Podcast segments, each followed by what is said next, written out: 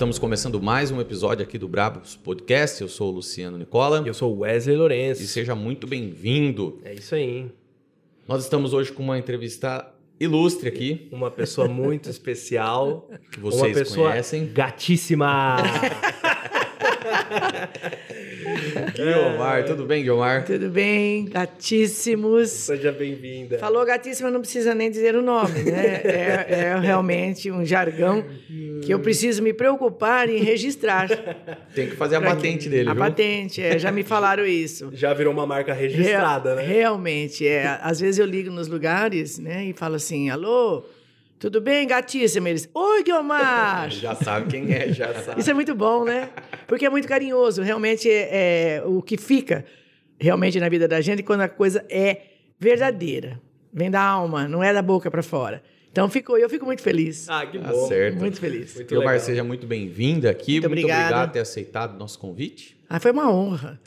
Foi uma honra ter sido lembrada por vocês, porque sempre é muito bom na nossa vida a gente saber que tem alguém que lembra da nossa pessoa como um- algo positivo, como Com vocês me certeza. fizeram o convite. Então eu fico muito feliz, muito feliz e eu que agradeço. Tá ah, que certo. legal. Muito Imensamente. obrigado. E nós vamos falar aqui também sobre aquele pessoal Brabo. brabo Aquele que pessoal brabo permite demais. que esse programa seja feito e que esse programa chegue até você. É verdade. Quem é o nosso primeiro brabo aí? Nosso primeiro brabo aqui de hoje é o Colégio Batista. Um abraço para todo mundo do Colégio Batista. E o Colégio Batista, Luciano, é considerado uma das melhores escolas de Bitinga e região. Ela possui três unidades, então ela atende desde o bebê até aquele marmanjão do ensino médio lá, tá super bem amparado. Sei. A equipe do Colégio Batista é, é- é formada por profissionais de altíssima qualidade, com professores especializados em todas as áreas que eles lecionam. Então, Isso é pode muito ficar importante, né? Garantido. Eu acredito que deve ser um dos maiores colégios da região É no verdade. momento. É, Sim. é conhecido Fantástico. como o shopping escola, né? Fantástico. É porque lá é muito bonito É mesmo. muito escola. É, é gostoso de você ver por fora. A hora que você conhece a estrutura, eu fui lá conhecer. É, né? É, sua mãe me mostrou tudo lá. Ah, que legal. Não, minha mãe ou minha tia? A sua tia, Ah, minha desculpe, tia. a sua tia. A Raquel, né? Isso. Nossa, eu fiquei deslumbrada. É muito De- bonito. É, é uma estrutura assim Muito. diferente de tudo que aquilo que a gente tem aqui na cidade. Exatamente, é coisa assim de cidade grande mesmo, É, né? sim, sim. É. Estão de parabéns eles. Valeu, obrigado. Pessoal do SEB aí, ó. Um abraço da Guiomar. Oh, e grande. É, Eles têm grande. três instalações aqui, né? Sim. Meus, é- meus parabéns também para É, eles. que legal. A estrutura dele se destaca como uma das mais modernas e completas foi o que eu disse do lá. município. É verdade. É. É, o trabalho ele acontece desde 1996 e só alcançou o sucesso que tem devido a uma, a uma união da, dos profissionais de qualidade com princípios e valores para a vida. Com certeza. Muito legal. E, e além disso, o Colégio Batista foi um dos primeiros a implantar, se não o primeiro a implantar, o programa de trabalho socioemocional, que prepara o jovem não só para passar numa universidade, mas para a vida. Não né? só na É. parte escolar, mas, a emocional. Exatamente. também. Então aí fica aqui o nosso, a nossa recomendação desse brabo que é o Colégio Batista. Muito legal. Nós temos também o nosso segundo Segundo brabo. patrocinador aqui, que é a Yamp. A Yamp é, verdade. uma plataforma de e-commerce acessível e super simples de utilizar. Através, de uma plata... através da plataforma, você consegue montar e personalizar sua loja virtual em poucas horas. E o mais legal é que você tem planos isentos de mensalidade, onde você só paga uma comissão pelos pedidos que você vendeu. Ou seja, não há custo fixo. Monte a sua loja lá agora em yamp.com.br. Essa Yamp, eu conversei com o fundador dela, que é o Lucas. Ah, o Lucas Colete? Ah, Isso. conheço. E conheço a empresa também. É muito boa. E Esse eu- menino é fantástico. ele é, nossa, muito inteligente, né? Nossa. Aliás, o, o Lucas, ele, eu conheci ele quando ele começou a trabalhar com a gente, Muito capaz. lá embaixo, né? Ah, teve uma. Logo quando ele começou, ele era menino, né? E ele. O rapaz foi receber um dinheiro dele lá. Ó, vou contar essa história aqui, viu, Lucas? E. Não, acho que o rapaz foi pagar um dinheiro pra ele, alguma coisa assim. Aí o rapaz falou pra ele: Você faz um recibo pra mim? Aí o Lucas pegou o recibo. Ele tinha. Ele, eu não lembro quantos anos ele tinha. Ele, ele era um molecão de tudo. Aí ele Adolescente. é, com ele olhou pro rapaz assim e falou assim: tá.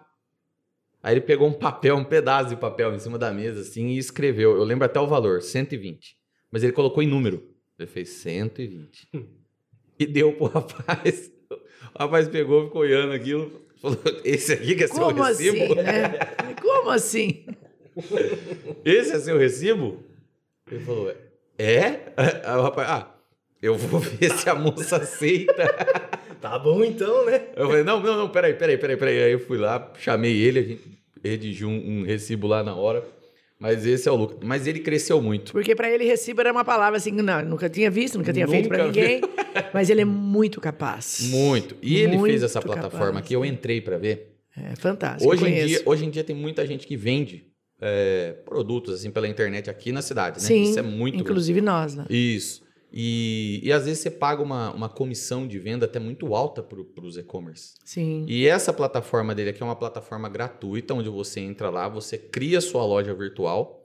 Tem, um- tem três tipos de plano lá para você escolher. Tem o gratuito e ele modifica para mais dois. Só que a comissão de venda dele lá é de 2,5%. Perto, por exemplo, de alguns marketplaces que a gente conhece, de 16%. 16, 17, até mais. Até mais. Então é uma plataforma muito inteira, muito tá pronta já, muito bonitinha. Interessante.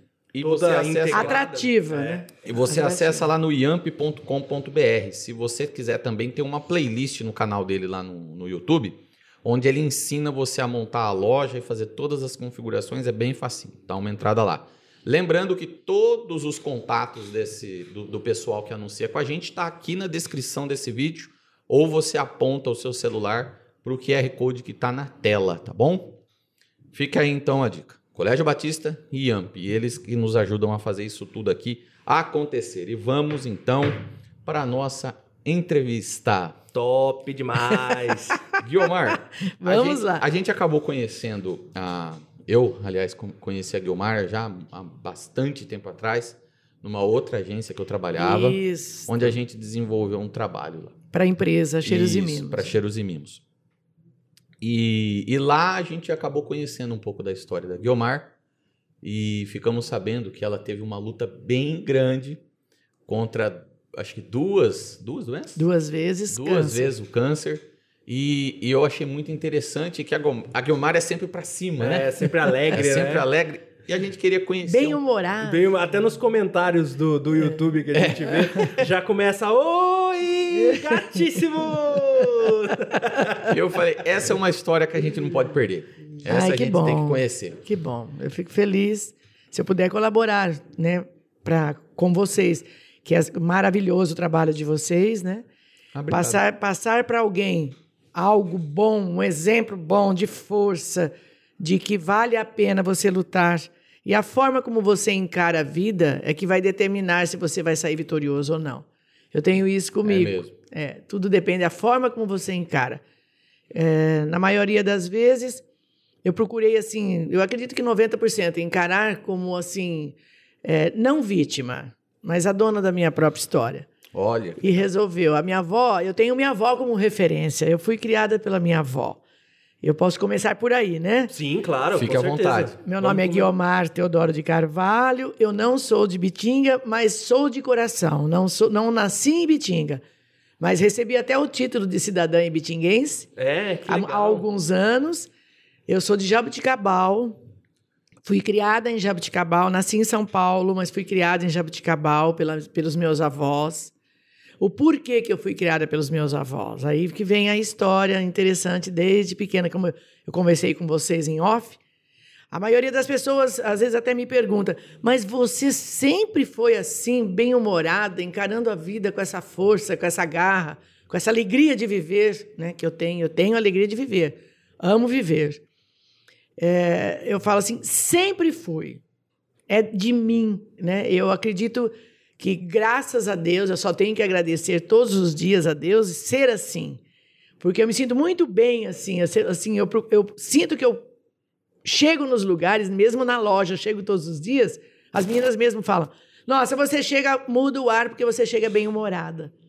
Então é, é de mim mesmo. Eu vendia verdura com 8, 9 anos de idade em Jabuticabal com essa alegria. Chegava nas casas sem conhecer ninguém, verdureiro, né? Começou vendendo verdura. É, já fui empreendedora desde pequena. Olha, que legal. mas você legal, sabe que. Olha, olha que interessante. Quem É. que ia imaginar um Que a negócio desse? Foi ve- Verdureira. vendedora. Verdureira. Como é que é? Com du- Verde- verdureira, duas cestinhas, uma em cada lado, e um bornalzinho do lado. Quantos e anos? Quantos anos? tinha nove anos. Nove Nossa, nove anos. Nove pra aí. Aí eu fiz isso durante dois anos. Uhum. Aí a minha avó plantava, né? Todo, toda a verdura que você pode imaginar. al- Almeirão, alface, rúcula. Ela tinha tipo uma chacrinha, Ah, que um terreno legal. que ela tinha várias plantas. Ela criava galinha, ela criava porco.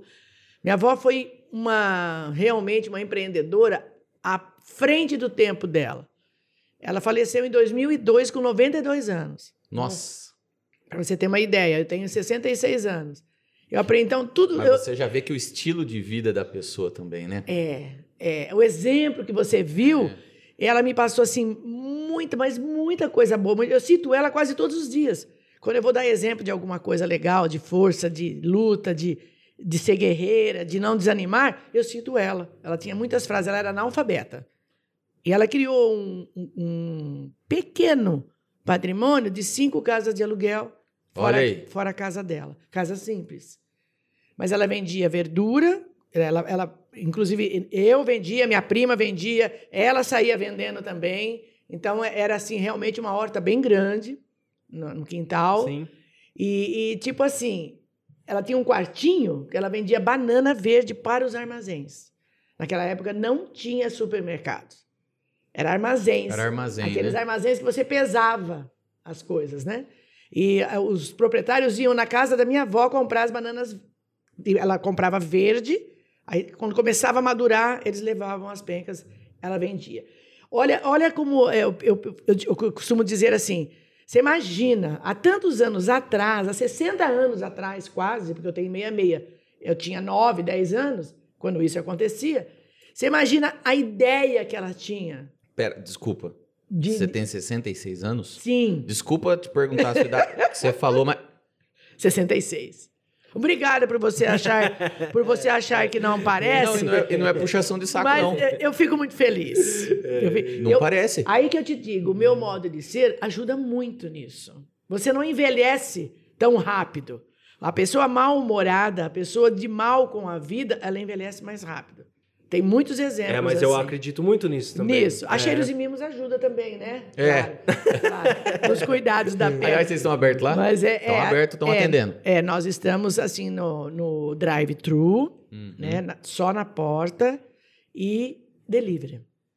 Ah, a pessoa não pode pedir não presencial. É. Ah, tá. A pessoa liga? É, liga, nós, te- nós Qual temos, que é o telefone? nós temos o WhatsApp, as pessoas se comunicam por WhatsApp ou Ah. ligam na loja 3342-4864, Tá. o fixo. E o zap 99227-9474. Tá, A gente- vamos deixar aqui na, deixa na na descrição. descrição. Ai, ganhei até um... Ganhou, ganhou. Ah, Não, é problema, importante, é importante. Ganhei até uma falar. propaganda nessa, nessa empresa maravilhosa. Obrigada, obrigada. Então, nós temos que seguir com todas as medidas de higiene e prevenção. Tem, né? Então, Sim, nós sim. estamos. E voltando à dona Tereza, minha Tá. avó, era uma empreendedora mesmo, nata.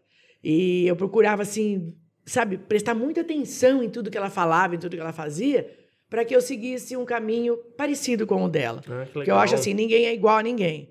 Mas a gente pode tirar muita lição, né? Sim, sim. Bastante. Das bastante. pessoas. Ah, que princi- legal. Nossa, ela era assim fantástica e ela tinha assim, não pena de mim, mas ela tinha uma preocupação de que eu assim tivesse problemas pelo que eu passei, por- pelo Sim. motivo de ter que ter sido criado por ela. Qual que foi esse eu motivo? e meus irmãos. Então, quando eu nasci, por incrível que pareça, eu, tinha dois irmãos já. Uhum. Minha mãe morava em São Paulo, meu pai.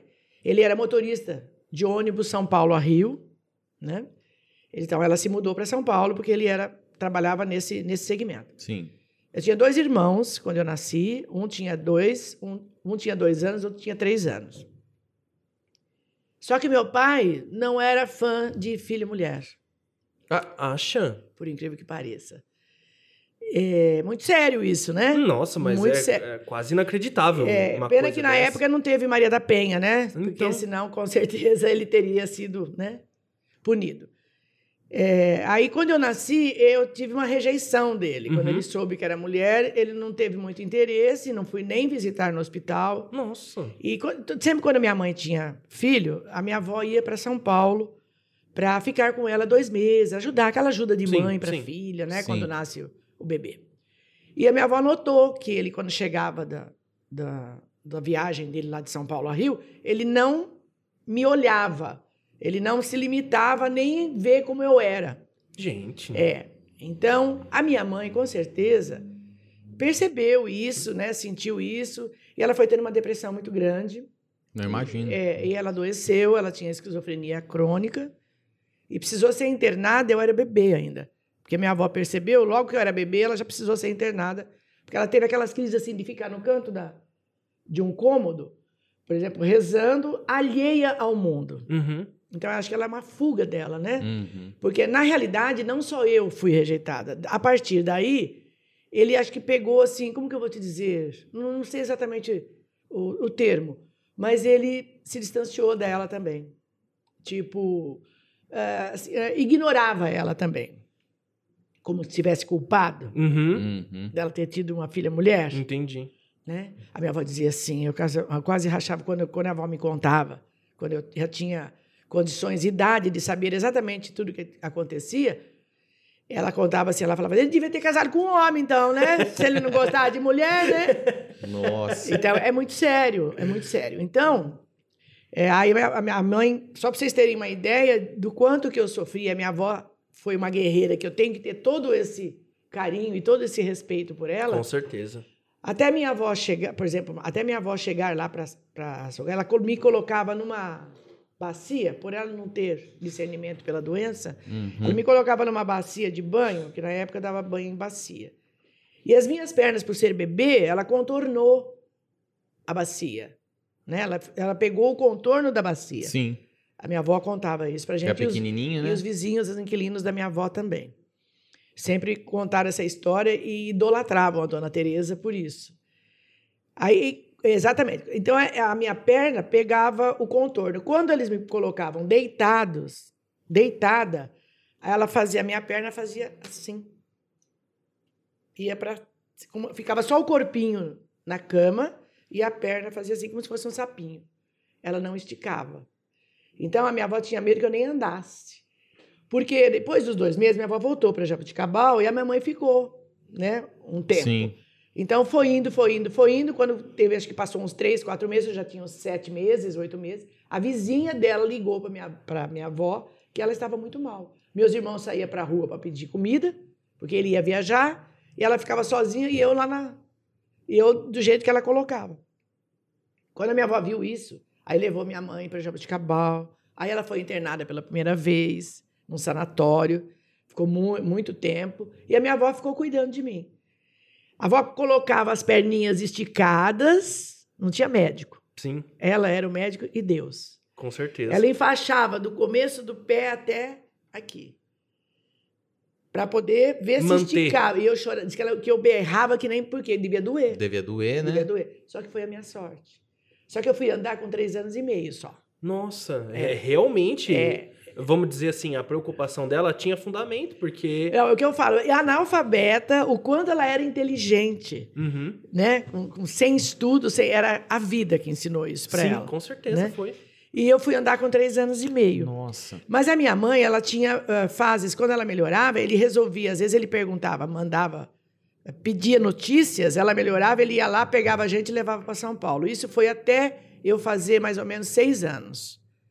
Que foi a última vez que eu lembro, lá em São Paulo, essa marca que eu tenho aqui, você está vendo aqui? Sim. é de queimadura.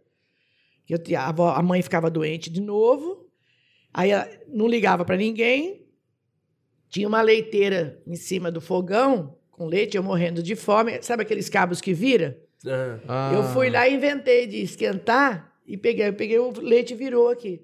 Aí foi a última vez, porque aí eu berrando, fui na vizinha, porque a mãe, como se nada tivesse acontecido.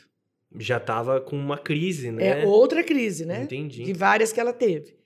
Aí a vizinha ligou para minha avó, foi a última vez que a avó foi buscar.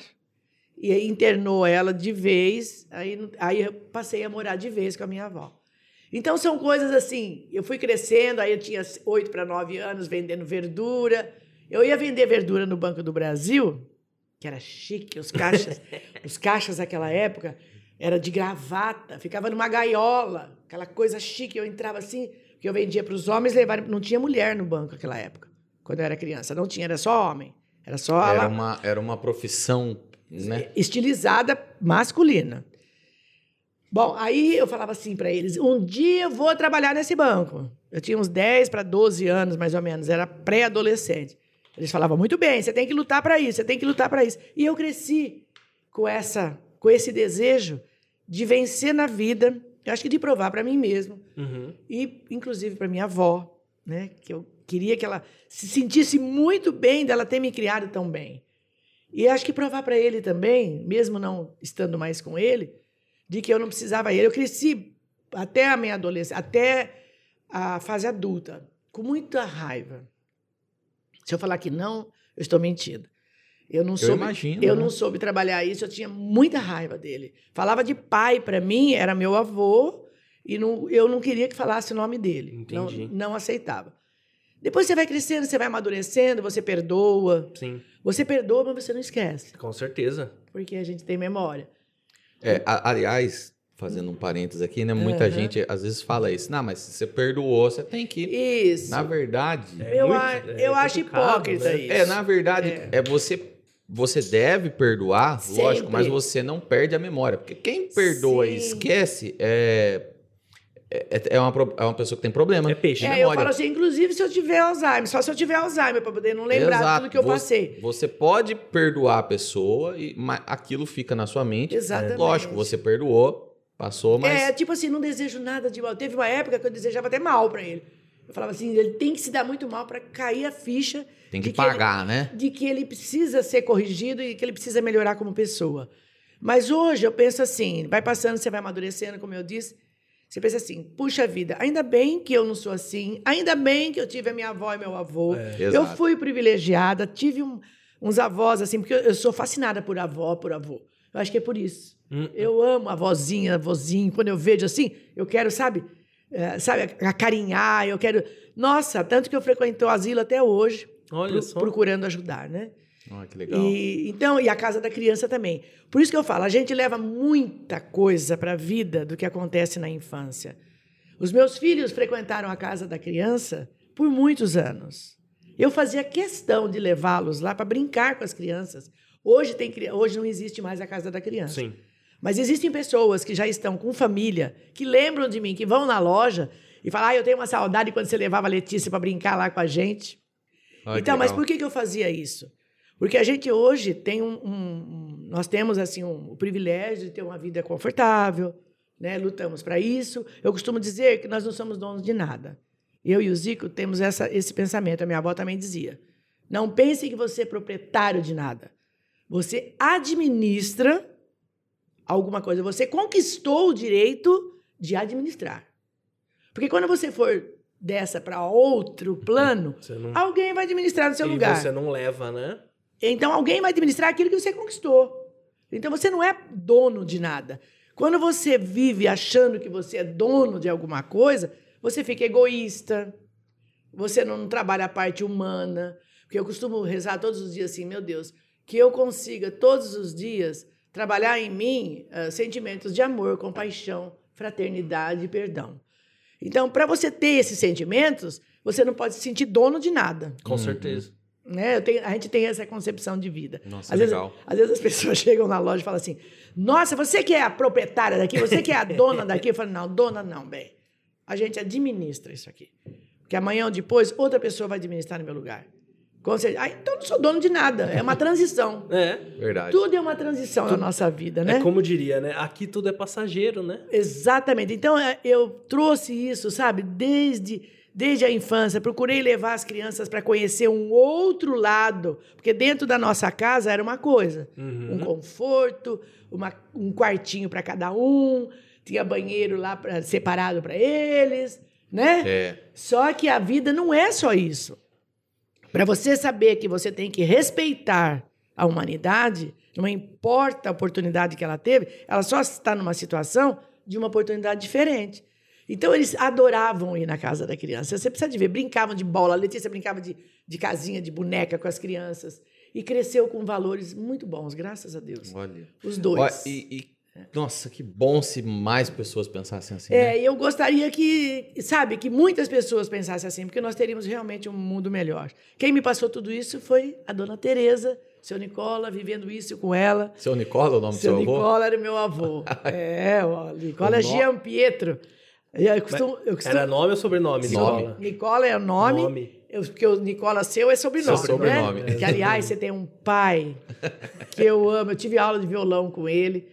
Ele é uma pessoa, assim, fantástica. Você também é outro privilegiado e você também, Seu Wesley. Geraldo tá assistindo Eu- agora. O viu? Marco é fantástico. É mesmo? Estão Eu, assistindo Ah, agora. eu amo ele de paixão. Nossa, Abraço, ele, Geraldo. Sabe aquele. é, são pessoas que têm valores que realmente nos levam a Deus, né? A ter uma vida digna. Sim. É, o- é o que eu penso, né? Bom, aí voltando Hum. à nossa história, cresci Vamos lá. com aquele sonho do Banco do Brasil. Trabalhar no banco. Nossa, eu olhava. Banqueiro falou. Eu olhava pro Esforça. banco assim, eu falava, gente, isso é muito chique. a ideia que eu tinha era essa. Eu vou ganhar muito bem trabalhando aqui, né? Cresci, com 12 anos eu comecei, parei de vender- vender verdura, comecei a trabalhar de doméstica na casa da minha tia, que é o Jean Pietro Rico.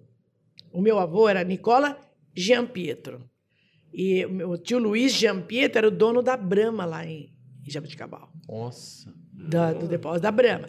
Era, morava perto, era o tio Rico, mas eles respeitavam a gente muito bem. Aí eu fui trabalhar na casa da tia Elvira, maravilhosa, que Deus a tenha.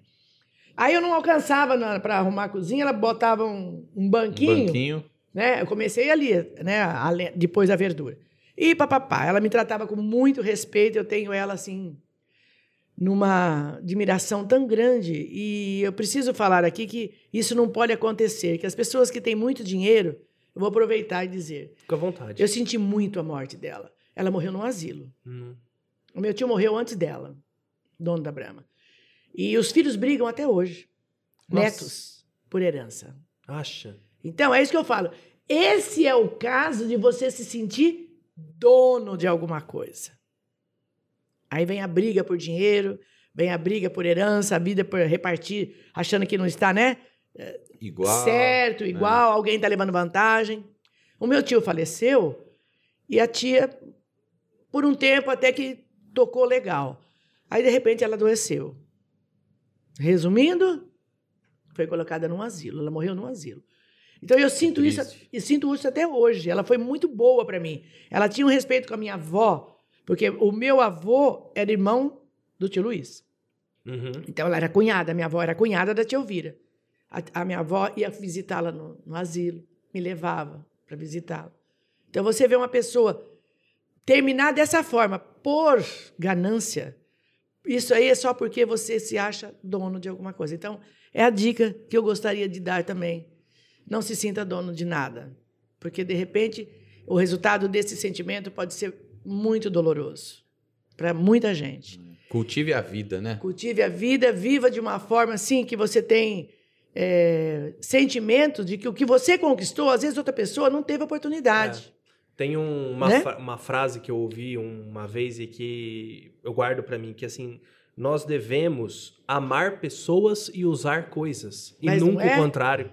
Porque muita gente quer usar pessoas para amar as coisas. Quando, na Exatamente. verdade, a gente deveria amar as, As pessoas, pessoas. e usar as coisas. E as coisas têm que te servir, É, não, não você servir as coisas. Exato. Exatamente. Né? É essa. Então, essas são lições de vida que eu gostaria de, de aproveitar esse momento que vocês estão, Opa, estão com nos certeza. dando. Estamos aqui para ouvir sua história. bastante gente ouvindo, que ninguém é dono da verdade. Eu procuro passar e viver aquilo que eu aprendo. O que eu aprendo, eu procuro repassar. Uhum. Eu não inventei tudo isso. Eu aprendi com alguém e, e quis seguir essa, essa linha de pensamento. Então, não receba isso como, ah, ela está di- dizendo que o que ela faz é o certo. Não. O que eu faço é o que me fez bem. Sim, E eu procuro passar para alguém. exato. Não, mas tá, tá, tá corretíssimo. Corretíssimo. Aí fiz 13 anos. Falei, vó, eu preciso arrumar um emprego em algum lugar para ser ter carteira assinada. Para eu poder fazer um curso, que eu quero entrar no Banco do Brasil. E a avó, não, você vai, você vai. de- Eu tenho fé em Deus, minha filha. Você vai, vai conseguir o seu sonho. Saí um dia, eu tinha 13 anos. Eu morava na, na- num bairro né? Bairro X, lá de Jabuticabal, passei de ginásio de esporte, papapá, andei a cidade inteirinha, 18 quarteirões. Fui perguntando. Não tinha, não tinha, não tinha. E eu era pivete, 13 anos, magrinha, né? Não passava, assim, muita confiança de experiência. Com 13 anos, você não pode ter experiência. 13 para 14 anos. É, com Normal. certeza. Principalmente naquela época. Eu tinha experiência de vender verdura e de trabalhar de doméstica. É verdade. Aí fui andando, eles perguntavam, eu falava, eu trabalhei isso, isso, isso, isso. Cheguei numa- num lugar lá que, do senhor Minoru Enoch. Ele era um atacadista, ele- eles vendiam eh, cereais secos e molhados para armazéns. Lá e em outras cidades, inclusive Bitinga. Olha, Olha. só. Ah, Já, e Bitinga tá começando a entrar na história. Tá começando a entrar na história. Ai, ai. Quando eu, eu- quando eu bati lá, a dona Luzia olhou bem para mim, ela estava no balcão. Ele tinha um depósito e tinha um armazém na frente. Nunca me esqueço, foi o, o dia mais feliz da minha vida. Cheguei para ela e falei assim: "Eh, boa tarde, eu estou procurando emprego. Eu gostaria de trabalhar com carteira assinada, nunca trabalhei, só trabalhei assim, assim, assim. Aí ela falou assim: você não tem experiência? Eu falei: não, não tenho experiência, mas se a senhora me der a oportunidade, eu vou ter experiência. Desse jeito eu respondi para ela. respondeu muito bem. assim. Aí ela Respondeu falou, muito bem. ela falou: "Ah, eu tô com um, um rapaz aqui no escritório, é isso que eu queria, escritório. Ela- e ele vai sair daqui dois dias. Mas será que você aprende em dois dias? Falei, minha senhora, ai, me arrepia, dá vontade de chorar. eu falei assim, minha senhora, eu tenho tanta vontade de trabalhar, tanta vontade de trabalhar, assim, com carteira, que eu tenho certeza que eu vou aprender tudo que ele me ensinar e mais o que a senhora me ensinar, o seu marido me ensinar. É só a senhora me dar a chance. Foi o que aconteceu. E foi. Trabalhei sete anos e meio lá. Olha, Era um escritório, então. Era o escritório do, do atacado. com 13 anos. 13 E anos. você aprendeu em dois dias mesmo, porque o rapaz tinha que sair, né? Ele tinha que sair em dois dias. Ele, É. já- ele tinha pedido a conta. Então foi Deus que me mandou lá, né? Com certeza. Eu saí de lá para entrar no Banco do Brasil em Bitinga. Ah, Olha isso. Aí- Foi concurso? Trabalha, concurso. Trabalhando lá, foi, fiz 14, fiz 15, trabalhando lá. Aí fui, estudava, de, eh, trabalhava de dia, estudava à noite no colégio eh, eh, Aurélia Rubas Martins, Uhum. lá em Jabuticabal. Muito bem, saía do japonês seis horas da tarde, chegava na, na- na minha avó seis e quarenta. A minha avó já estava com um lanchinho prontinho para tomar um banho rapidinho e ir comendo o lanche para ir para a escola. Entrava sete na escola. 18 quarteirões, eu andava a pé. Né? Andava quatro vezes essa. Esse trajeto. Por isso, quando eu vejo hoje algum jovem chegar para mim e falar assim: Nossa, eu tô tão cansado, eu tô tão cansado, eu ando a pé. Tá, eu falo, Tá ouvindo, Jordan? Quantos quarteirões você andou, bem? Ai, mas uns 10 mais ou menos. É pouco. É pouco. Você tem capacidade para muito mais. Aí eu conto minha história. De quantos quarteirões eu andava por dia. Aí, muito bem, terminei o colegial, saiu o concurso do Banco do Brasil. Eu tinha 18 anos. Só podia com 18 anos. Sim. Fui lá, prestei. Com aquela vontade, não consegui. Aí eu falei, mas eu não vou desistir. Aí eu, tinha um rapaz, o Dedé, no Banco do Brasil, ele falava: Nós vamos soltar um curso para concurso do banco. Ah, que legal. Falei, é Entendi. esse que eu vou fazer? E fiz. Aí teve concurso dali um ano de novo. Aí eu fui Aí aprovado. entrou.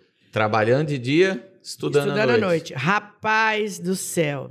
A hora que eu olhei naquele. na- tinha um, um pilarzão assim no Banco do Brasil, eles me chamaram. Aham. Eu estava no japonês. Era antes do almoço. Ele falou assim: vem aqui no banco. Tem um negócio para mostrar para você. Ligou lá no japonês para mim. Minoru Enoch, que eu tenho no coração. Aprendi muita coisa com eles. Depois que eu vim aqui para trabalhar aqui, eu visitei eles muitos anos até eles falecerem. Muitos anos.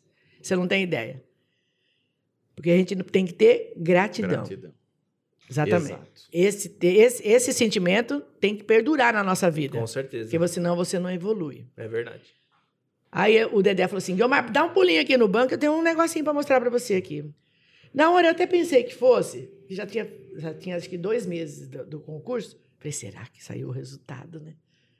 Aí eu fui meio tremendo. Falei, seu Antônio, eu, eu posso sair um pouquinho mais cedo para almoço? Pá, pá, pá. Oh, beleza. Fui. É Antônio Minor Enoch, ele chamava. A hora que eu cheguei no banco, ele falou assim: dá uma olhada naquele pilar lá. Tinha uma Rela- lista. Relação dos aprovados. Uhum. Tá lá. Guiomar Teodoro. Rapaz, eu caí numa choradeira Dentro do banco. dentro do banco. chorando, abracei todos eles que eu conhecia, que eu vendia verdura para a maioria deles. Nossa, é verdade. né? Que eu vendia verdura para a maioria deles. Mas foi assim emocionante. Saí de lá chorando até na casa da minha avó. Eu e ela, eu abracei ela assim. Quase 10 anos Eu pe- depois. Quase 10 anos depois. Eu abracei ela assim, eu pulava com ela na cozinha, chorando as duas. De emoção. Então, Ah, que bonito. muito, mas você não tem isso. Essa cena eu vejo na minha cabeça. Faz, eu entrei no banco em 76. Que eu vinha, não conhecia Ibitinga, só conhecia de nome. Uhum. Não sabia nem onde ficava Ibitinga. Que eu fui eh, nomeada para Ibitinga. Por que, que eu fui nomeada para Ibitinga? Próximo. Naquela época, estava sendo eh, nomeados para lugares muito longe. Eu tinha minha mãe em sanatório. Na época, minha mãe estava internada. Moça, minha mãe já estava internada ainda. Uhum. Então, é, é, eu tinha medo de ir para muito longe, porque a minha avó sozinha para cuidar dela. Entendi. Entendeu? Então nós fomos para Brasília, eu e minha avó, sem conhecer nada, de ônibus, com uma carta de referência do médico pedindo que a minha nomeação não fosse longe de, Bitinga, de Jabuticabal. Aí eu consegui Bitinga. Olha. Ah. Eu levei um atestado médico da minha mãe, das condições dela. Depois, peraí, depois que você foi aprovada. Depois que eu fui aprovada. Você se colocou num ônibus com a sua avó. Isso. E foi pra Brasília. É, porque no- Chegou lá, no entrou no banco- banco e falou assim: ó, eu preciso de conversar Em com se- alguém aqui. Você não tem ideia. Em 76? 76. Em 75 eu fiz isso. Nossa, montar num ônibus já, sai- é, já é uma aventura, já você chegar daqui em Você Brasília. não tem ideia. Minha avó analfabeta e eu, sem saber, nunca tinha saído de Jabuticabal para lugar nenhum. Assim, saía, eu saía para visitar minha mãe Uhum. em sanatório. Minha mãe teve internada até em Franco da Rocha. Quando eu era pequena, minha avó ia de trem, a gente ia até Barrinha, de Barrinha ia para Jundiaí, Jundiaí, Franco da Rocha. Mas ele, eu adorava ir bem, porque andava de trem, né? Claro. Mas era a única coisa que eu sabia fazer. Mas fomos. Por quê? Porque a gente tinha medo. Quem orientou foi o banco, lá em Jabuticabal. Uhum. Falou: olha, a gente sabe a sua história, que a sua mãe é assim, assim, assim, e estão mandando, estão nomeando para cidades de outro estado. Nossa. De outro estado, a maioria. Até aqui em Bitinga também, quem entrou na minha época, tinha ido para outro estado, depois conseguiu transferência. Aí eu, ele falou assim: ó, você podia fazer isso, isso, isso. Consiga com o médico um relatório. Foi o que eu fiz. Consegui um relatório desde quando ela tinha sido, desde quando eu nasci, que ela era internada, papapá. E cheguei lá na direção geral do Banco do Brasil, em Brasília. Você acredita? Nossa, Só, só fazendo Não, mas muito legal, muito legal. é que quem- Eu não acredito que você fez isso. É Verdade. Quem, quem tá assistindo a gente, a- às vezes, hoje em dia é muito fácil da gente sair daqui Mandar um E- e-mail pro cara, né? ir É. pra qualquer lugar. Não. O zap, o e-mail. E quando você vai, você já entrou no Google Maps, É verdade. você já viu pelo site, você sabe como que é. Você sabe, você né? GPS manda você pra algum E lugar. isso, a- a- não faz muito tempo, gente. Eu mesmo fiz um curso em Bauru, Uhum. no Senai lá.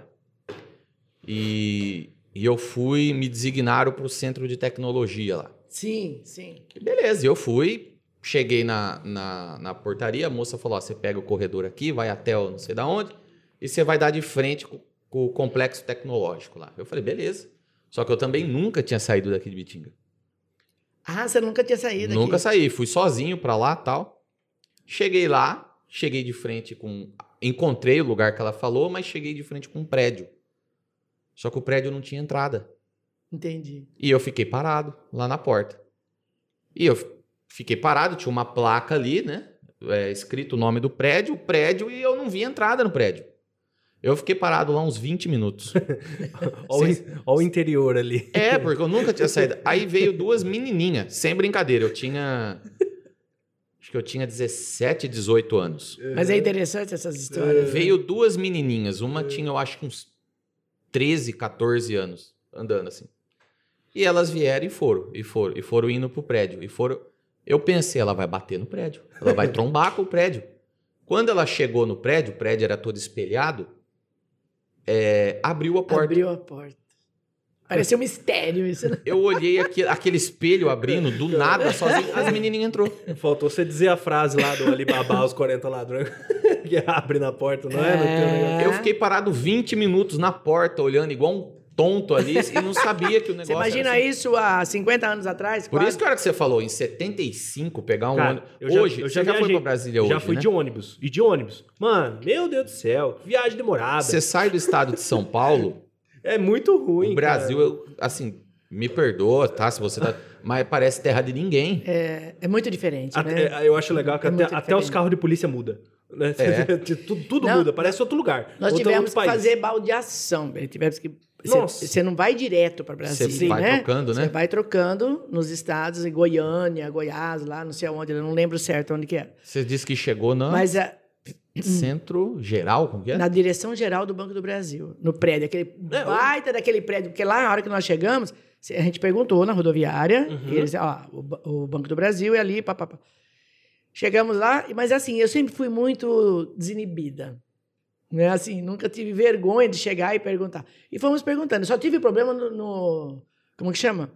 No elevador. Aham. Hum, Rapaz, Por quê? traumatizante. Eu nunca tinha entrado num, num- Num elevador? elevador. um trem daquele.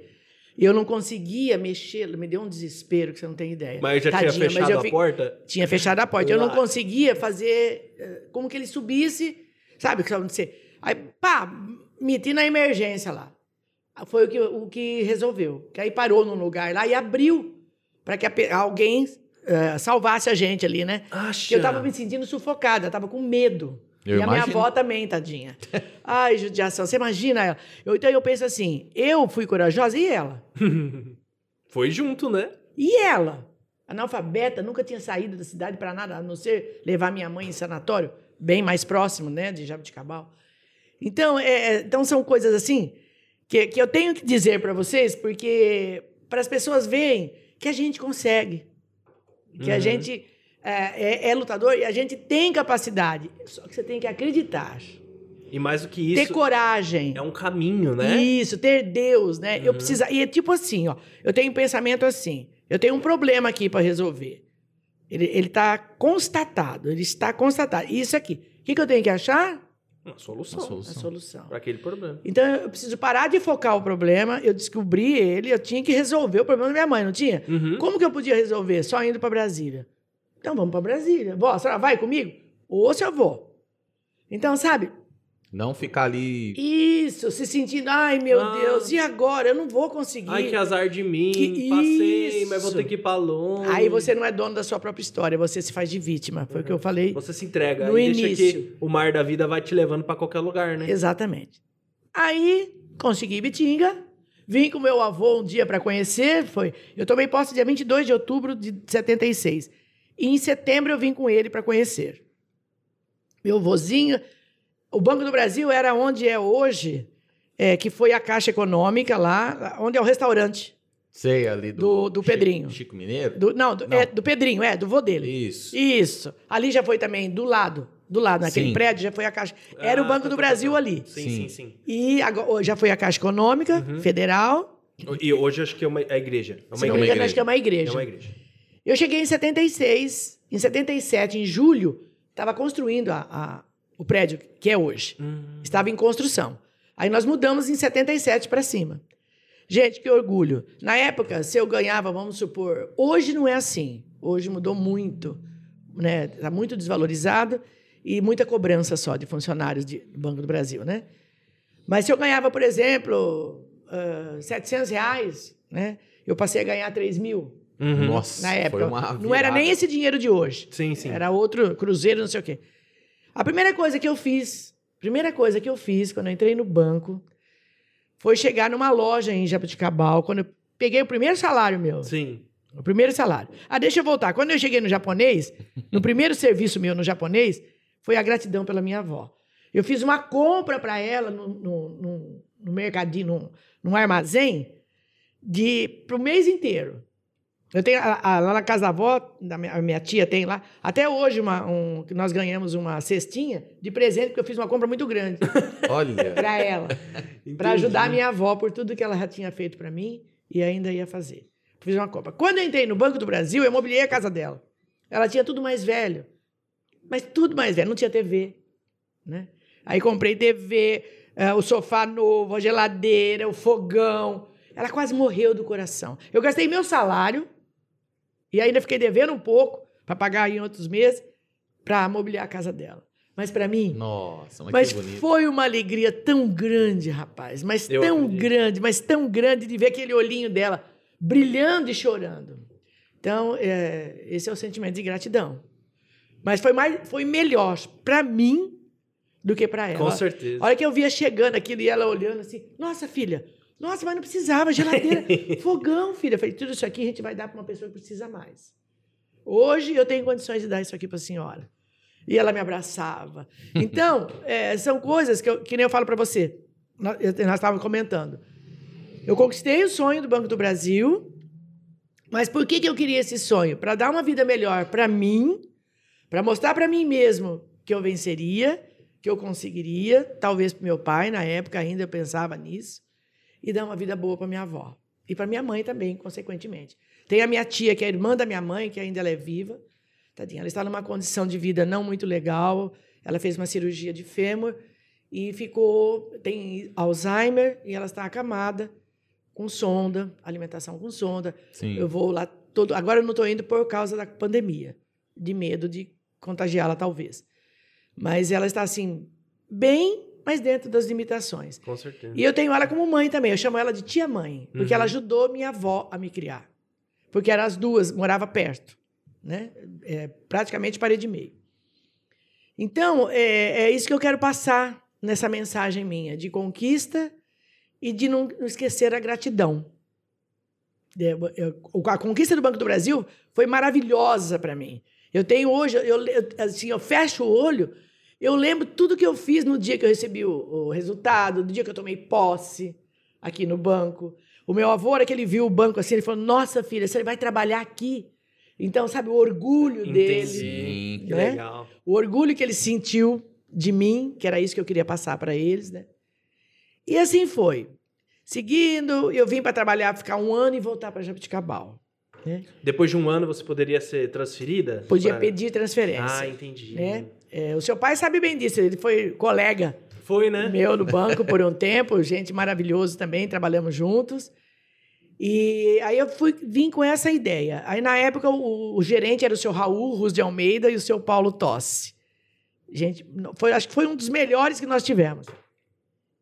Mas aí acho que ele gostou do meu serviço, gostou da pessoa também, né? Sim. Eu- E eu, gostei muito também, me adaptei muito. E Bitinga me recebeu de uma forma assim calorosa. Todos, eu acho bitinguense assim de um coração enorme. Aí eu me senti muito bem aqui. Também, também não estava com muita vontade, mas aí o, o Raul falou: fica mais um ano, né? Fica mais um ano, tal. E foi indo e foi passando. Aí conheci o José Luiz de Carvalho, que é o Vulgo Zico. Zico. O vulgo Zico. Namoramos, em 81 começamos a namorar, em 83 nos casamos. Aí já não deu ir embora mais. Aí não tem jeito, porque ele era daqui, trabalhava aqui, ficava difícil tirá-lo da cidade, né? Não tem como, nem tem esse direito. E deu para continuar trabalhando aqui. Eu adorava trabalhar aqui, me senti bitinguense, como eu disse, recebi até o título, né? De cidadã bitinguense. Tivemos a primeira filha nós perdemos. Eu estava de oito meses e meio. Nossa. E ela, ela tava, estava com o cordão. Eu já passei cada uma, meu filho, com a graça de Deus, com eu passo Deus no comando e a gente acreditando que a gente supera. Sim. A minha avó dizia outra frase que ela dizia, que tinha gente que falava assim na época: Nossa, mas como a Guilmar, hum, sempre se alimentando muito bem, com bons hábitos, sempre fiz atividade física, sempre, caminhada. Não fazia academia, mas fazia caminhada, jogava vôlei. Joguei vôlei até três, quatro anos atrás. E sempre, sempre, uma vida saudável. Como que foi acontecer isso? Aí teve uma amiga, Maria Inês Batista, que chegou no hospital quando eu perdi a nenê. Ela falou assim: quando você tiver que perguntar por que você, eu nunca esqueci essa frase, Uhum. pergunte-se assim: ó, por que não eu? O que eu tenho de diferente que comigo Não, não aconteceria. não deve acontecer. E tipo a pergunta, não acontece por quê? Eu passei a entender assim, as coisas acontecem para quê?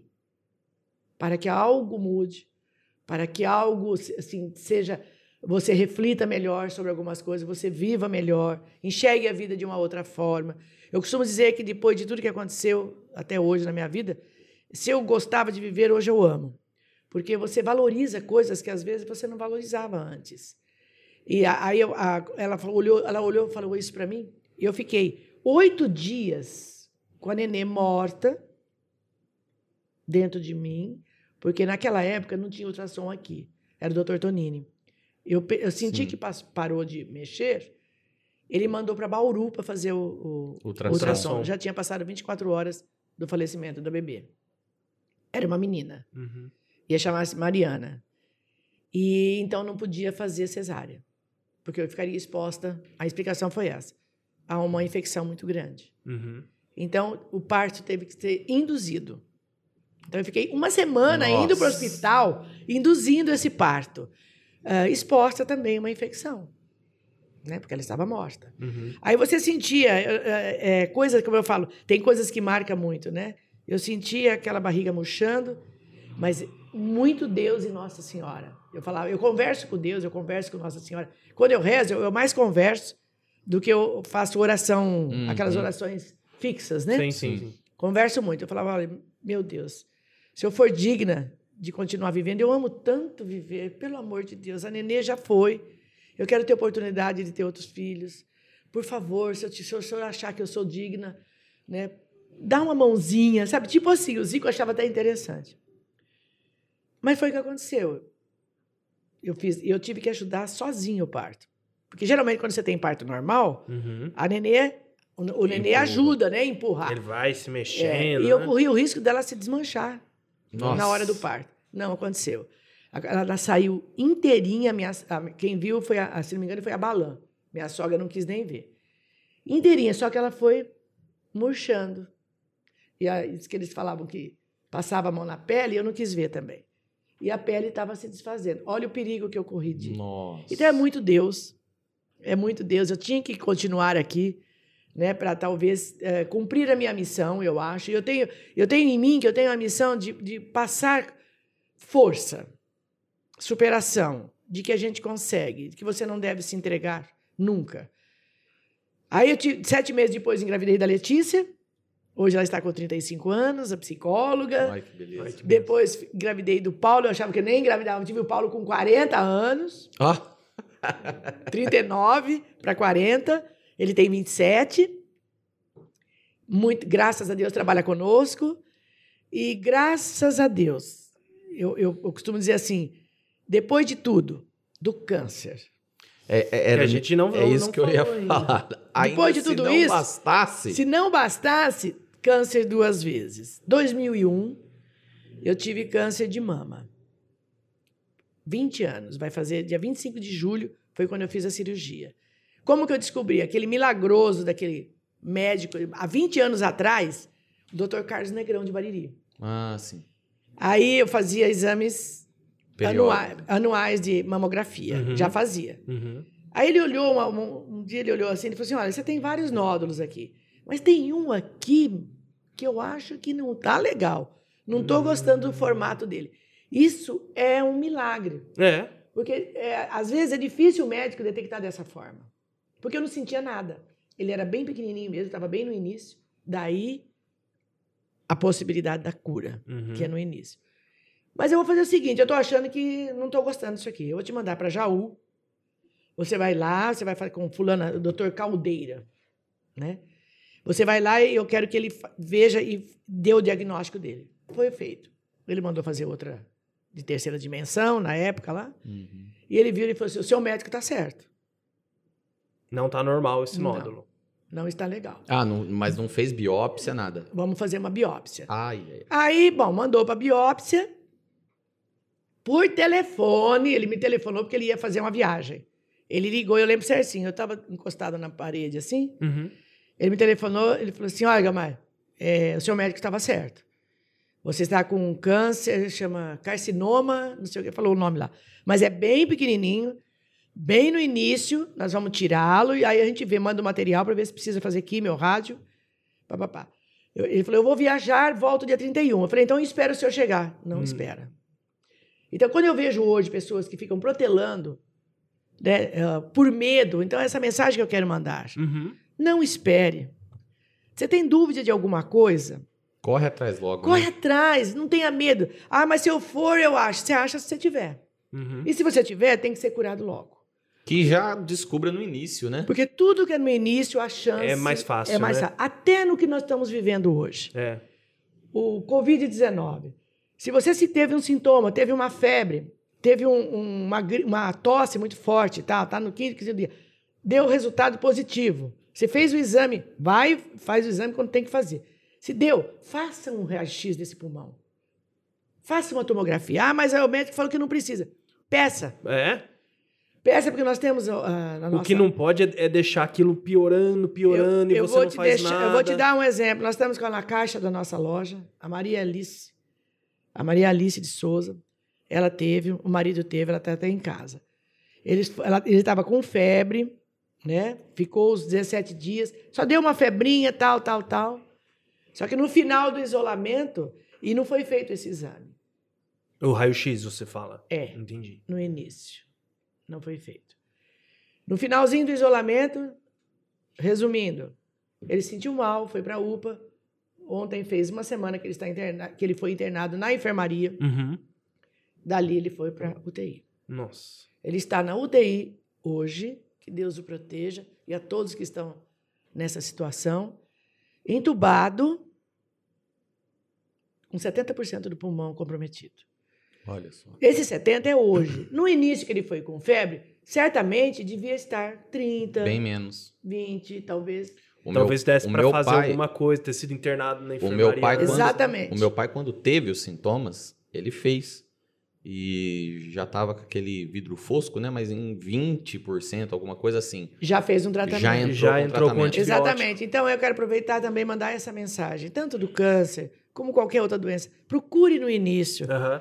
A gente recebeu a Keila aqui, a Ai, diretora do, do SAMS, e ela falou que as pessoas eh, não podem esperar muito mesmo. Exatamente. Se teve alguma febre, teve algum sintoma, faz o exame. Fez o exame, vai atrás. Pelo momento que vivemos. Porque antes, Exatamente. antes dessa pandemia, você tinha uma febrinha, era gripe, É. era um, um processo gripal. Tal. Hoje, pode não ser. Então, na dúvida, procure. No Uhum. câncer, a mesma coisa.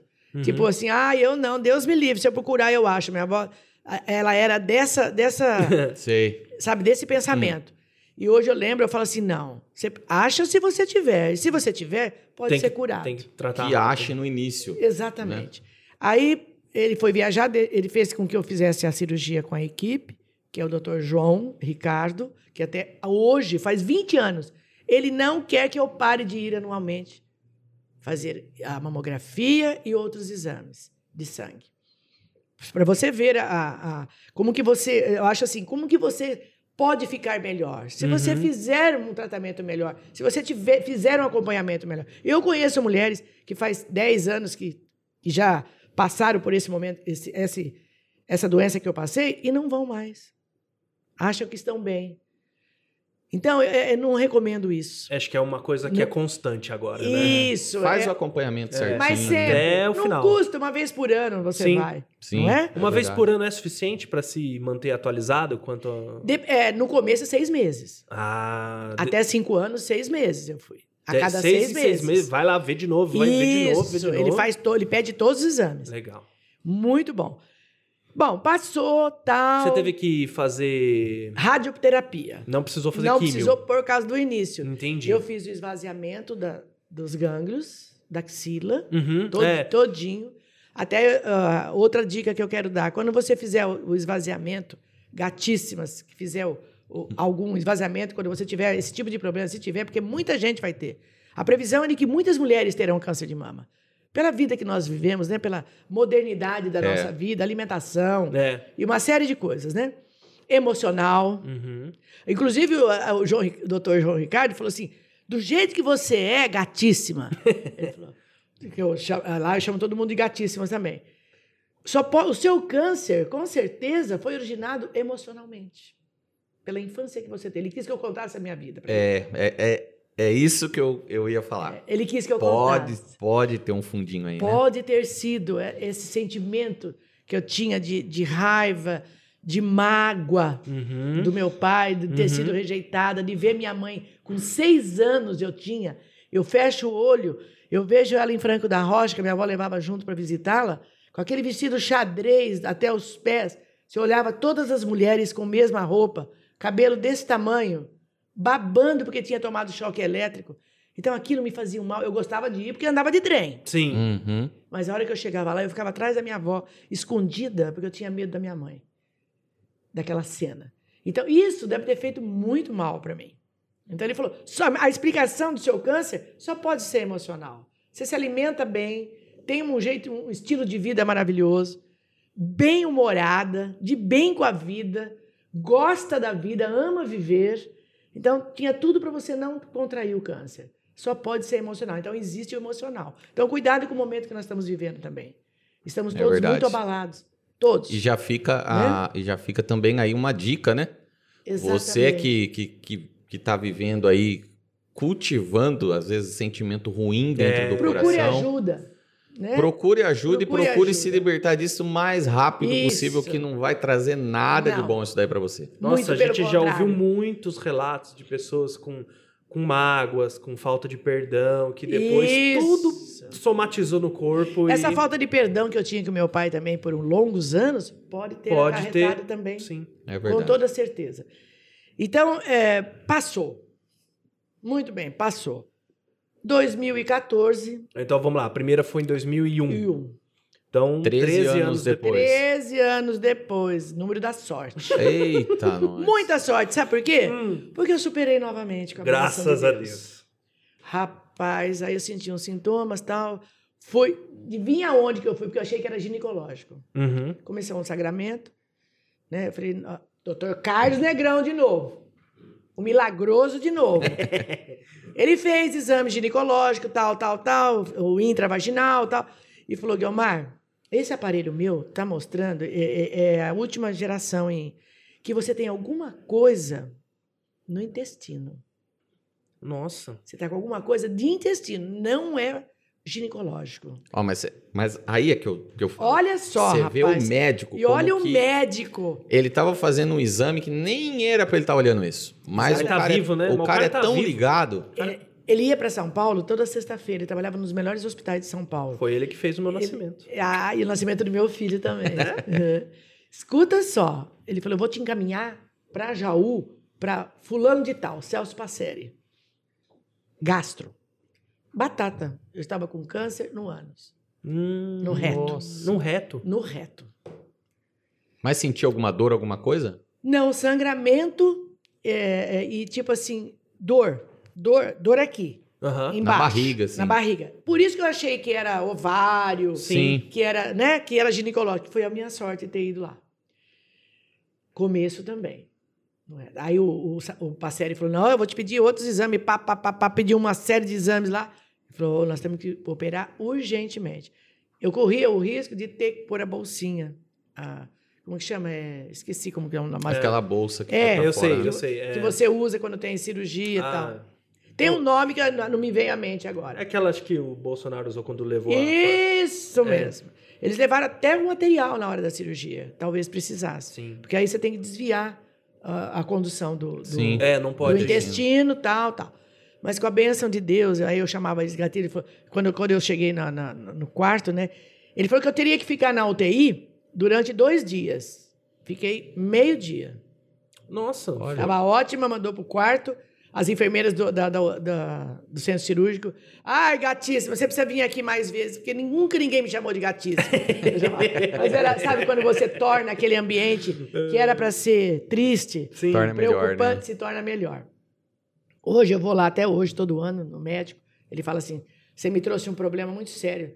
As meus, meus enfermeiros querem que chame de gatíssima. então, olha que coisa boa, né? Que a gente conseguiu, Uhum. apesar de ser al- algo ruim. Sim. Aí operei também, mandou o exame, não precisei nem químio nem rádio. Olha só. E nem a colomo, colonos, não quer? Colonoscopia? Não, colonoscopia é o exame. É o que você exame, Colostomia. Hum. Colostomia bolsinha. Ah. Ele falou: você não precisou da colostomia. Só a cirurgia Uf. foi suficiente. Pegou o material, foi mandado para biópsia. Não precisei nem rádio e nem químio. Ai, graças Só a Deus. acompanhamento semestral durante três anos, acho que três anos. Foi em 2014, faz sete anos. É, agora está anual, faz quatro anos. Só anual. E esse ano ele passou para dois Olha aí. o, o endócrino, porque eu tive que ir no endócrino para levar a- o resultado para saber se fazia químio o Aham. rádio. Ele falou, tava tão no início, tão no início, que não. Que- Que, não, Não deu chance pra ele. Porque ali nesse lugar, o perigo é ir para cima, para pâncreas, fígado. Aí, pega, aí compromete Aí é alguns órgãos Vitais, Vitais. né? Não tem. principalmente fígado, pâncreas, né? E com a bênção do Senhor, eu conversei com ele novamente. Falei, ai meu Deus, eu sei que eu estou pedindo de novo pro Senhor, mas eu amo tanto viver, eu posso ajudar tanta gente ainda. E eu fiz. Desde o primeiro câncer, eh, eu me sentia, quando eu ficava sabendo de alguém, ou eu fui na, na TV, na época tinha o programa da Val, Uhum. Sim. Sim, que sim. até eu participei por muitos anos da Valdete, né? Val e você, e tinha antes Elas por Elas, que eu fiz parte do programa. Depois ficou a Val e você, era só ela. Eu fui, trouxe o médico de Jaú, na época do câncer de mama, eu trouxe o Dr. João Ricardo para fazer uma entrevista no programa dela. Ai, E alertar as mulheres. Olha. Isso, sabe qual foi o resultado disso? Muitas mulheres que tinham medo, não tinham coragem de, de ir atrás e ver se estava tudo bem, foram e algumas descobriram que tinha. Olha, graças a Deus. Graças a Deus. Descobriram cedo então, também. olha, me arrepia cada vez que eu falo. Então, o que, que eu chego à conclusão? Que Deus me fez mesmo instrumento para isso. Que a minha, eu descobri a minha missão. Quando eu sabia que alguém estava com câncer, até hoje eu faço isso. Eu, eu vou atrás mesmo não conhecendo, sabendo que a pessoa não está bem. Se a pessoa estiver bem e tal, tudo bem. Mas se eu sei, a- a- às vezes as pessoas chegam na loja e falam assim, Guilmar, tem uma pessoa assim, assim, você não dá um, um pulinho lá para conversar, passar uma mensagem né, de fé, de coragem, de perseverança, de superação? Então, eu acho que a minha missão é essa. E quando eu fico sabendo, às vezes, que, às vezes nem vão na loja, eu vou mesmo não conhecendo a pessoa. Ah. Se eu conhecer, eu vou mesmo. Né? Se for alguém do, do meu conhecimento, eu vou mesmo e vou com alegria. Eu tenho conhecido, assim, conseguido bastante resultado com isso. Lógico que algumas pessoas faleceram, mas por um tempo a gente conseguiu fazer com que aquela pessoa estivesse melhor. Então, é- essa era a minha intenção. Aquilo que você também. conseguir melhorar a Isso. vida da pessoa já. Tudo que você consegue fazer de bem para uma pessoa, a gente se sente melhor do que É. a própria pessoa. Tem uma frase da Madre Teresa de Calcutá Uhum. que diz assim, que eu levo para minha vida. Você só será feliz completamente quando alguém, em algum lugar, foi feliz por uma atitude sua. Olha. Então, isso é fato. Você, você não consegue, nós não nascemos para viver sozinho. Você não consegue ser feliz sozinho nunca. Uhum. E se você fizer bem a alguém, aí É você que ganha, né? é a cara da riqueza. é a cara da felicidade. Então eu falo assim: ah, eu não choro, eu não tenho. Lógico que eu chorei. Me faltou o chão. Quando eu tive o câncer pela primeira vez, meu menino tinha seis anos. Uhum. Nossa, dá aquele Eu baque. falava, Jesus, a Letícia tinha. Ele tinha. se- é, eles têm oito anos de diferença. A Letícia tinha 14 para 15 anos. Ela ficou no hospital comigo. Com 14 anos. Não quis que ninguém ficasse. Então, já, já recebi isso como uma coisa maravilhosa. Já, Eu já precisava ensinou criar a- meus a- filhos, a- sabe? O menino com seis anos. Primeira Sim. coisa que eu pedi a Deus, né? Então, falta o chão? Claro que falta. Eu não chorei? Chorei. É, ninguém espera receber uma notícia chorei, dessa, né? chorei. No- Na segunda vez eu falava, Jesus, segunda, de novo. Mas nós vamos conseguir. O senhor está me fazendo instrumento novamente. E eu estou aqui para contar a história. Né? Legal demais. Isso é maravilhoso. Isso é, eu quero passar essa mensagem. Todos conseguem.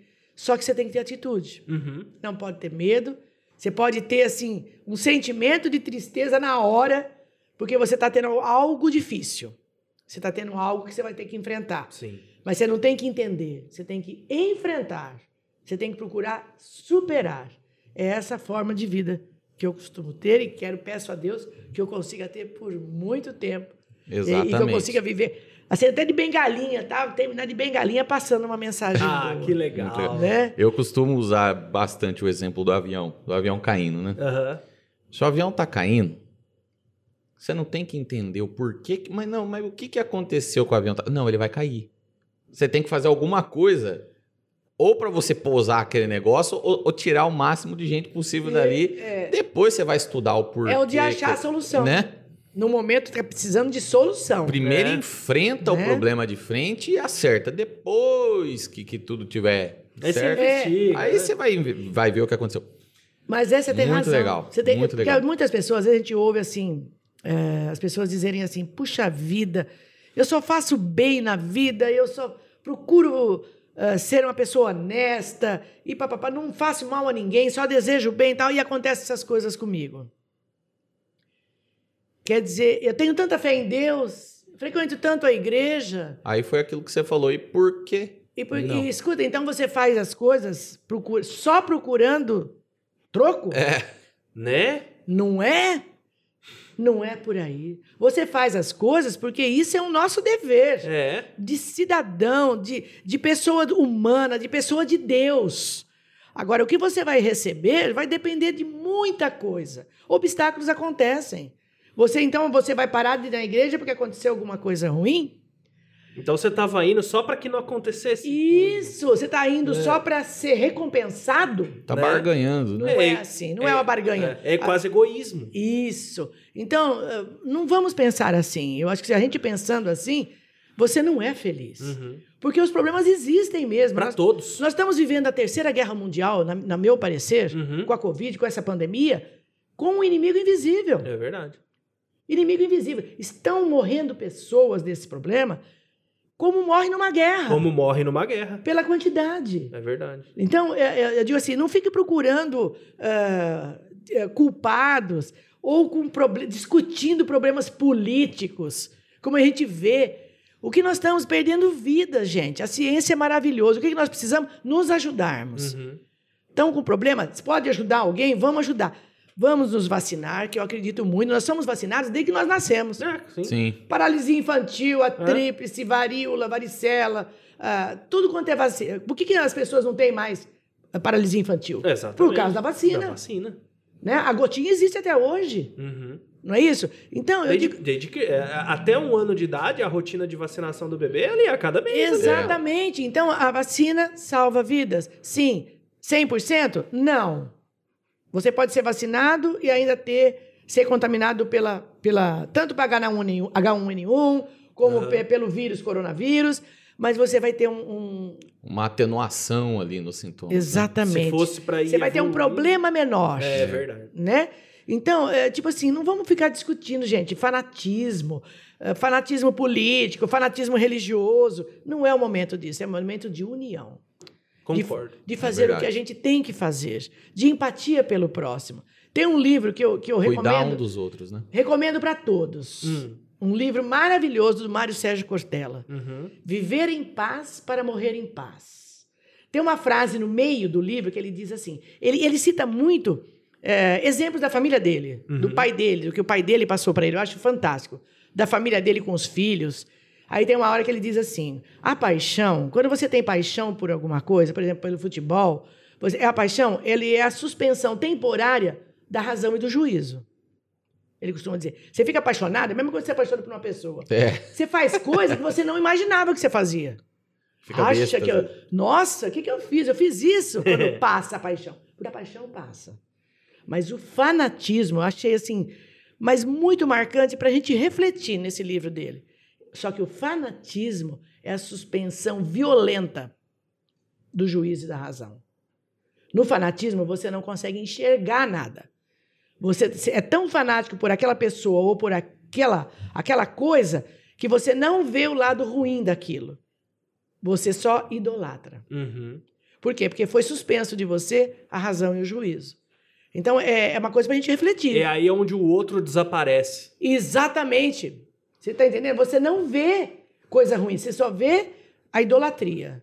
Então, tudo que é fanatismo é ruim, a gente tem que procurar trabalhar isso. Então, leiam esse livro, é muito legal. Que legal. O livro fala o nome é- dele de novo? Viver em paz para morrer em paz. Gente, Viver é uma lição de para vida. em É para gente, é, é para refletir mesmo. Sim, sim. Eu adoro o Mário Sérgio Cortella, eu acho Ah. ele, assim, ele tem Sem- livros maravilhosos. A- a- além de ser muito inteligente, muito, Muito muito, inteligente. engraçado também, né? Muito, ele põe, ele coloca Ele vai muita histórias, né? né? E vai mexendo ali. Então, bem essa é legal. a mensagem que eu queria deixar para vocês. Muito bom. Ai, eu espero que eu tenha colaborado Colaborou com para melhorar, assim, de repente, a condução da vida de alguém. Com certeza. Sabe, a gente procura ser exemplo bom. Uhum. Quando você consegue ver que você é um exemplo, que as pessoas fazem alguma coisa assim, baseados, né? Não vai fazer a mesma coisa, porque nós não somos iguais. Somos todos diferentes. Cada um tem uma forma, uma característica. Mas a gente pode tirar lições e ver o que, que a gente pode colocar daquilo que a gente está vivenciando pra gente que melhora a nossa vida. Nossa, muito Tá legal. Gente, eu, olha, eu, eu, por isso que eu gosto de fazer esse programa. Nossa, muito legal. É a que oportunidade que, gravar a gente isso. tem de, de ver é, pensamentos diferentes, É, né? sim. Quanto, quanto tempo nós estamos, Jordan? Uma hora e 14. Olha só. Então são 8 e 15 mais ou menos agora, da noite, noite. é. Sim. Ah, é, numa sexta-feira, 8 e 15 da noite, com certeza daqui a pouco você vai jantar, não sei. Gente, olha uma história dessa. Muito que bom, né? sirva de inspiração. É isso aí. Muito bom, né? Pra nós Cara, e pra vocês. é, eu, eu, por isso que eu gosto de fazer esse programa aqui, viu? E vocês estão de parabéns, viu? Porque Ah, vocês, têm, vocês, têm, vocês trazem aí para o programa muitos exemplos bacanas que eu já vi. Fantástico, adorei a explicação do, do gatíssimo do, o Marcos sobre a Páscoa. Fantástico.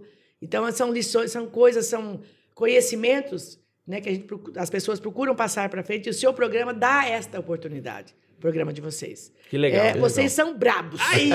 Obrigado.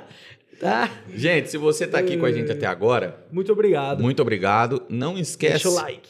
de qualificar esse vídeo aqui e comenta aí o que, que você achou. Você gostou, não gostou? Explica aí pra gente aí embaixo, tá bom? E mais uma vez Mas se nós você vamos não falar... gostou, você não é humano. Essa é legal. Não gostou, você Gostei. some. Gostei. Mas olha só. E... e vamos terminar então com os patrocinadores. vamos. Rapidinho aqui, Colégio vamos falar Batista. dos nossos brabos que sustentam o nosso canal. O primeiro deles, então, é o Colégio Batista. O Colégio Batista de Bitinga é considerado uma das melhores escolas Não precisa da isso aí não, região. fala da sua cabeça, cara. Não, mas é que eu A uso gente pra me pautar. eu uso pra me pautar e Então como vai. eles, eles Então vai. mandaram esse texto aqui, agora eu acho até mais fácil ler o texto. Você vai pelo lado fácil, né? Ah, Percebi. Percebi. Ah, Eles possuem três unidades, atendendo desde o bebê de quatro meses até o jovem do ensino médio. Toda a equipe é de professores, é de altíssima qualidade, com professores especializados nas áreas que lecionam. Isso aí é muito importante e falar O quê? de, de professor especializado na área em que atua. Ah, sim, com certeza. É, mas né? ah, em muitos lugares, às vezes, o professor está substituindo o outro, mas está Ah. atuando em área que não é dele. Aí não o- é a própria área, É, né? o de geografia tá dando matemática, o de matemática tá dando Isso. português. Então, isso é muito importante. Ah, entendi. Mas continua, desculpa de cortado. Não, é, vamos, vamos lá. O trabalho diferenciado do colégio é desde 1996 e alcançou muito sucesso em razão da equipe unir o excelente, a qualidade, a excelente qualidade de ensino com um trabalho de princípios e valores morais. Né? Além de terem sido o primeiro colégio a implantar o programa de trabalho socioemocional em Bitinga. Então é a receita do sucesso. Então, qual, qual que é o resultado? O resultado são os alunos aprovados nas, nas melhores universidades do país e seres humanos mais preparados para os desafios do mundo contemporâneo. É muito bom o trabalho socioeducacional que eles Ah, fazem isso, lá. isso realmente é um Porque diferencial adolescente- muito bom. Adolescente é. Eu falo, se É- você é adolescente, acostume-se, porque você está vivendo a melhor e a pior fase da sua vida. Sim. A melhor na questão de saúde, disposição, se você quiser Nossa. ser, né? Você faz o que você quer. Você pode, consegue fazer tudo. né? E a pior Até andar 18 quarteirões, né? é. Uh, delícia. Quatro vezes ao dia. Quatro vezes ao dia. E a pior é que os seus hormônios tá tudo bagunçado. Verdade. E aí, por isso que vocês são chatos pra caramba. É, costuma dizer aborrecente. é. Eu queria mandar um abraço pro Jordan. Olha o Jordan que tá lá na, na, na técnica. Falando nisso, Jordan. Jordan, o Jordan tá procurando uma namorada. Nós vamos viu, deixar gente? o número dele aí. Nós vamos, mandar, nós vamos mandar o Jordan lá na Cheiros e Mimos. vamos dar uns cremes pra ele. produzir Isso. aquele perfume maravilhoso. Exatamente. Nós vamos deixar o contato do Jordan aqui na descrição também. Isso. Mas se você quiser digitar aí, Jordan, Raniel, Jordan Raniel, no Insta, no Face. o, o menino bonito do Free Fire. Vamos lá. E nós temos também a Yamp. A Yamp é uma plataforma de, de, De e-commerce. de, e-commerce, de vendas digitais, que você pode acessar aí pelo yamp.com.br. Eles têm três planos lá para você escolher. Dá para você montar a sua loja virtual lá de forma muito fácil, Tá? Intuitivo, é legal dizer. Muito intuitiva. Muita plataforma que, que a gente acaba conhecendo, né? Que é difícil. Difícil ali, aquele botão escondido, aquele negócio que não sabe onde que é direito. Tem coisa que você nem sabe para que, que É, serve. Lá exato. não. Lá é muito simples. E é se um você tiver dúvida também. complexo e simples ao mesmo tempo, né? É, e se você tiver dúvida, tem uma playlist lá no YouTube que o Lucas criou, explicando para você passo a passo de como que você faz para configurar toda a sua loja, deixá-la bem bonitinha lá para você vender. E, e tudo isso com uma comissão baixíssima, gente. Eles cobram por venda. Então você vendeu um produto, você paga a comissão, assim como são nos É, outros marketplaces. Exatamente. Só que a diferença é que você sai aí de 16, 17% para 2,5%, gente. E- Loucura, né? E, E, se você e no crescer, plano gratuito. e se você crescer, você pode ir pegando outros planos e essa porcentagem vai cada vez diminuindo. Essa porcentagem baixa até para 1,5%. É. Então, se você tá aqui em Bitinga, na cidade né, do bordado, e você vende, você quer, faz um teste lá com a Yamp. É verdade. Acessa lá yamp.com.br e conheça os planos que eles têm para você dar uma olhada lá, tá bom? Show de bola. Show de bola. Nós vamos ficando por aqui. Vamos. Guilmar, Principalmente, só Ó, pode falar. aproveitando o gancho aí, a palavra de ordem hoje é baixar custos. É, exatamente. é, Então, hoje é o que Então- é, o que é o que manda na internet. Se É, você sai baixar aí dos custos. 16% para um de 2, você pode dar um não precisa falar mais maior. nada, né? No seu produto. Você É. consegue vender mais.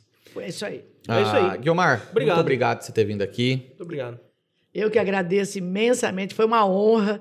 E você sabe que fizemos até uma terapia, porque cada vez que você fala do problema, assim, que você bota para fora um problema que você teve, além de você passar uma mensagem legal, você se sente melhor até. É verdade. Você divide aquilo com outras pessoas, você acaba desabafando. É verdade. cada- Fizemos aqui uma terapia até hoje. Cada programa que a gente Valeu. faz aqui, eu falo pro Wesley, eu vejo quanto, quanto mais a gente entrevista as pessoas, conhece a história delas, mais eu falo assim, mas que que... Nós dois, é dois... Olha, E vocês vão ter conhecimento Dois de muitas menino. coisas diferentes, né? De muitas formas diferentes de vida, de encarar a vida. Então, para vocês vai ser assim realmente É legal, sim. grandioso. Está sendo, eu gosto demais porque a gente aprende muito. tá agregando muito a vida de vocês. Nossa. É, eu, eu, eu, eu gosto, eu sempre gostei de conversar, sempre gostei assim de, Ah, de trocar experiências, né? E a minha mãe dizia uma frase que é muito interessante, que ela falava assim: o, o, o burro não aprende, nem com ele, nem com ninguém. O inteligente aprende com os seus próprios erros. Ele erra, ele vai, ele aprende. E o sábio, ele aprende com os erros dos outros. Porque ele, é? é- ele presta atenção, Ele presta atenção. ele leva Então- em consideração. Então, essa É, troca de é experiência mesmo. é uma oportunidade para sermos sábios, pegarmos as coisas boas, pegarmos ali as experiências é. e aplicarmos coisas boas na nossa vida, né? Reter aquilo que é bom. E você confirma com isso que só muda quem quer.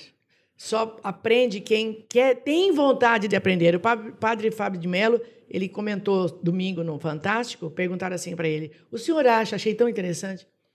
E, e é a verdade mesmo. Eu tinha muita esperança que muita gente mudasse com essa pandemia, com reflexão, né?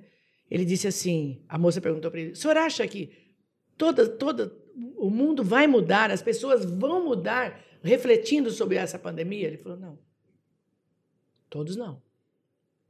Vai mudar quem refletir, vai mudar quem quer. Uhum. Haja vista essa falta de empatia que está tendo com pessoas que fazem aglomerações. É. Essa pessoa não quer mudar. Então, essa pessoa não vai mudar. Então, não tenha a ilusão de que todos vão mudar. Vai mudar quem prestar atenção que pode melhorar, É. É verdade. que foi chacoalhado com essa pandemia, que essa pandemia mexeu com ela e que ela tem empatia com o próximo. Quem tem empatia com o próximo muda. Quem não tem, não muda. Não tem, então, eu achei não tem o que fazer. Realmente, se você quiser, tudo é se você quiser melhorar, se você quiser ser uma pessoa melhor para os outros e quiser melhorar a vida dos outros, aí as coisas acontecem. Show de bola. Beleza, gatíssimo? Nossa, Muito beleza, bem. Um gatíssima. prazer muito grande, muito grande mesmo estar aqui. Prazer Parabéns pelo nosso. programa Obrigado. e sucesso para vocês. É isso aí. Obrigado, Bom? prazer foi e se todo você nosso. tá assistindo aqui que veio da Guiomar, se inscreve no canal. Vai ter muita gente legal aí também pela frente. É aí. verdade. A gente tem visto que tem muita gente que assiste o programa, E não tá inscrito. não tá inscrito e também não, não classifica o vídeo. Mais de 50% que assiste o programa não tá inscrito. Não, Ô, se não, inscreve não aí. custa nada pra você e ajuda Verdade. muito o nosso canal, É. porque o YouTube entende que o nosso conteúdo é É, relevante. E a gente precisa chegar a mil inscritos, hein? Até o final do ano aí. Já a estamos mil... chegando, né? Tamo Se Deus pass- Ó, a gente queria chegar a mil inscritos até o final do ano.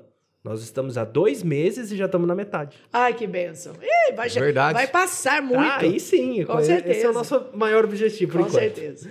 Gente, mais uma vez, muito obrigado por estar aqui com a gente. Obrigado. Esse foi mais um episódio do Bravos Podcast. Eu sou o Luciano Nicola. E eu sou o Wesley E Lourenço. muito obrigado pela sua presença aqui essa noite. Tchau, tchau. Tchau. Ah, Opa! cortou já? Links todos na descrição. Aí, Beleza? acessa aí, acessa aí. Clica, clica em tudo. Dá uma força pra gente lá. Tchau, tchau. Abraço. Tchau, tchau.